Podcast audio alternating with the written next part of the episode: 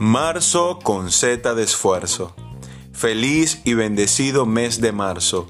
Con el ánimo y la fortaleza que Dios nos da, prosigamos a la meta con esfuerzo. A veces no podemos hacer todas las cosas solos, necesitamos de otras personas para lograrlo. ¿Y qué mejor que nuestros amigos?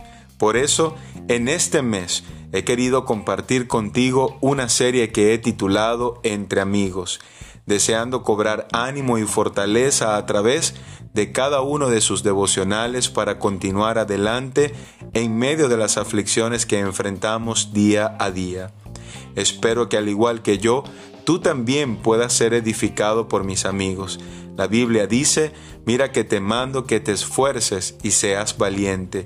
No temas ni desmayes, porque Jehová tu Dios estará contigo en donde quiera que vayas. Josué 1.9.